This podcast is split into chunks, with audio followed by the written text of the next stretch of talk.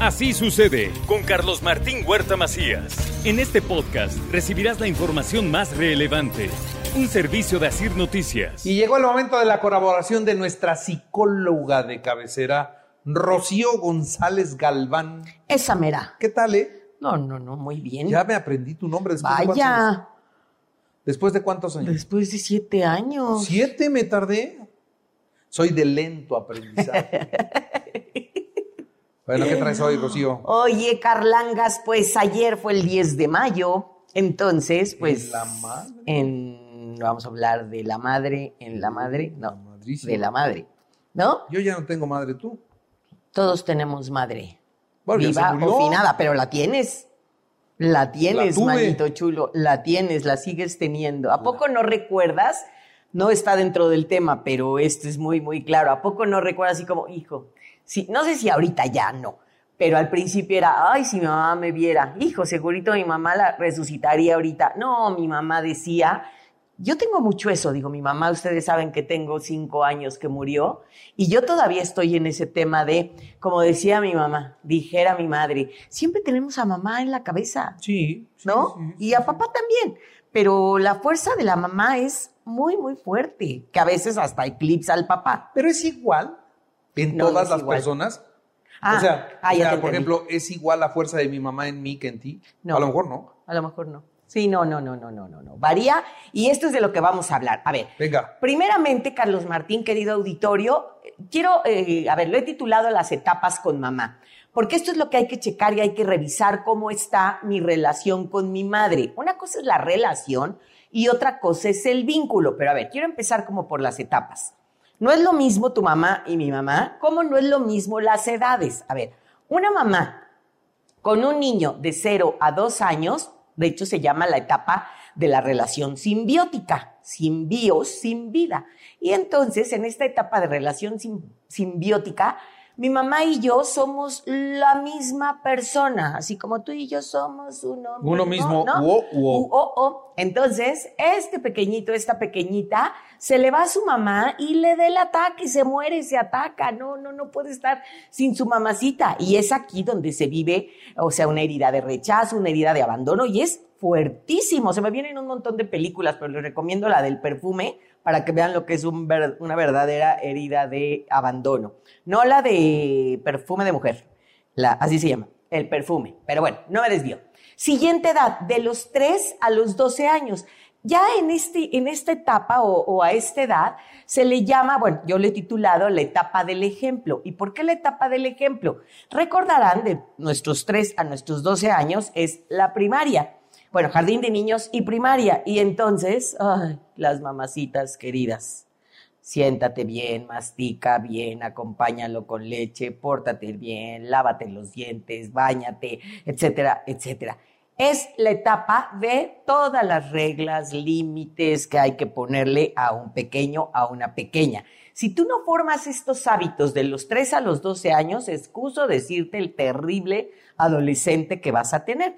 Es de los 3 a los 12 años donde eres su ejemplo. Y de hecho, claro, las niñas, bueno, niñas y niños aman a su mamá, pero entonces para la mujercita, su mamá es así como su ejemplo. Y entonces, ma, cuando te mueras me regalas tu pulsera. Ay, espérame, no me tengo que morir. Te la presto y este, y padrísimo, ya eso a los 18, bueno, a los 15 años, le dices, mi amor, no querías mi pulsera. Qué oso. Ni loca me voy a poner esa ruquez. No, mamá, gracias, no quiero. Entonces hay que aprovechar esta etapa del ejemplo de los 3 a los 12 años.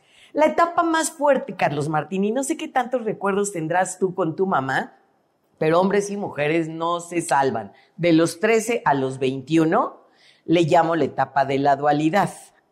Mi hijito Carlitos Martín, te ves excelente con ese suéter. Entonces me voy a cambiar. Mi amor, ¿así vas a ir en esa facha o no te vas a comprar esa camisa? Señorita, deme dos. Es decir, mamá dice blanco y el hijo dice negro. Más allá. Ve. Me daba mi mamá un beso. Sí. Y además los tronaba. Ay, sí, Y le decía yo, no, me beses, por favor. ¿En plena adolescencia? ¿Sí? Sí, Sí, y entonces, Carlitos, no me digas Carlitos Uy, delante de mis Me agarraba la cuates. cabeza y me besaba. Mm, veamos. Así era. Exactamente. En esta etapa de dualidad es precisamente que el jovencito, la jovencita no tiene ni idea quién es. Acuérdense alguna vez hablé de adolescencia, ya hace muchos años. Eh, es la etapa de la confirmación de identidad. El adolescente no sabe quién es, pero sí sabe quién no quiere ser. Los varones no quieren ser como su papá y las niñas no quieren ser como su mamá. Entonces, en esta etapa de dualidad, de verdad es un conflicto perenne.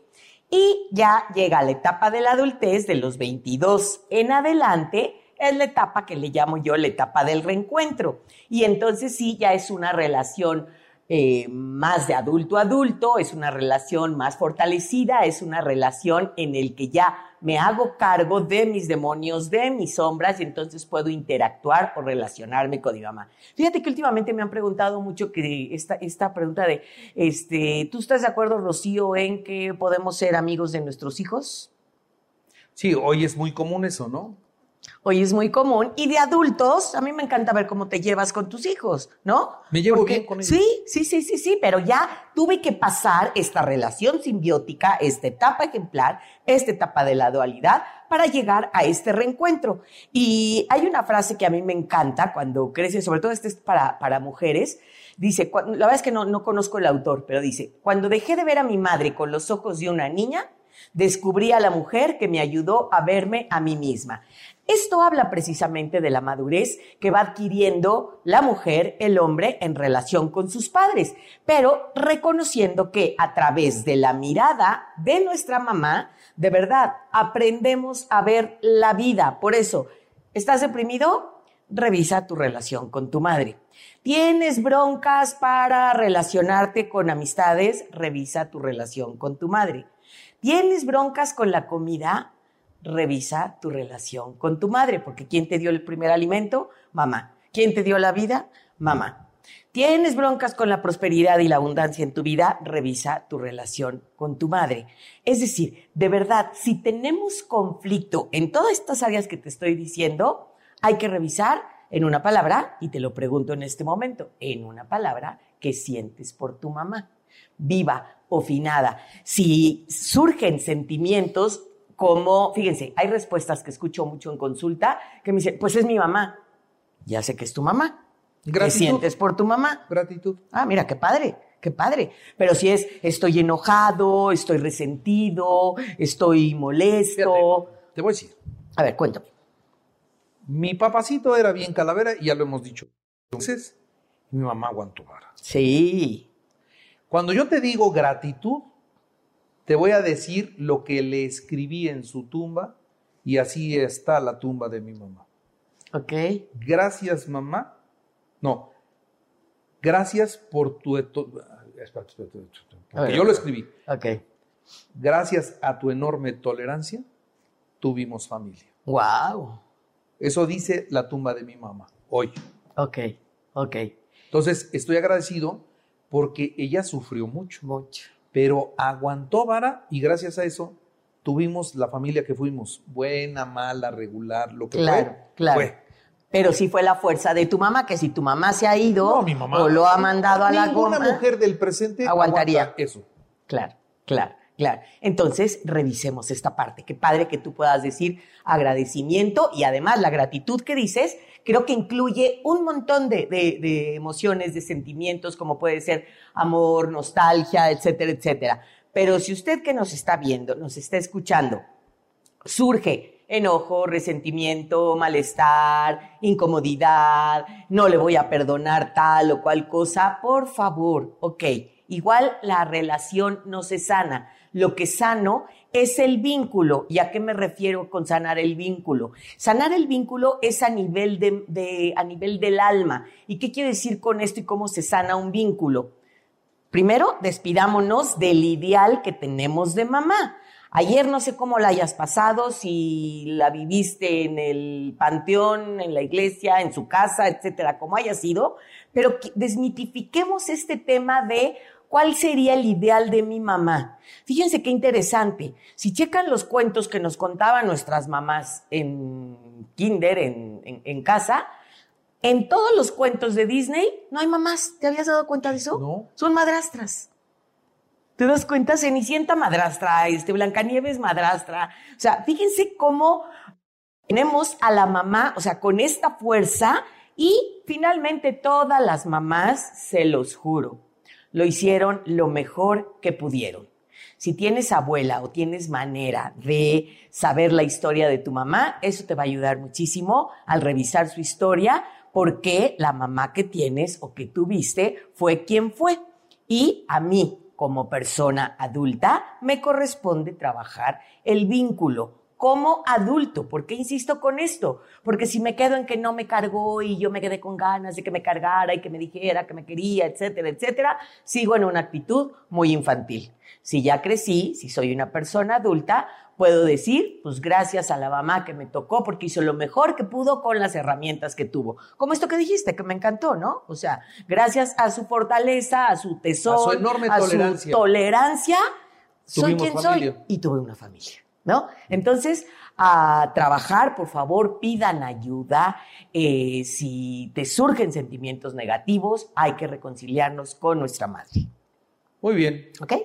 Y pues muchas Para no felicidades. ser poca madre. Exactamente.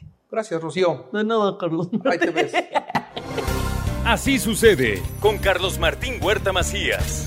La información más relevante ahora en podcast. Sigue disfrutando de iHeartRadio.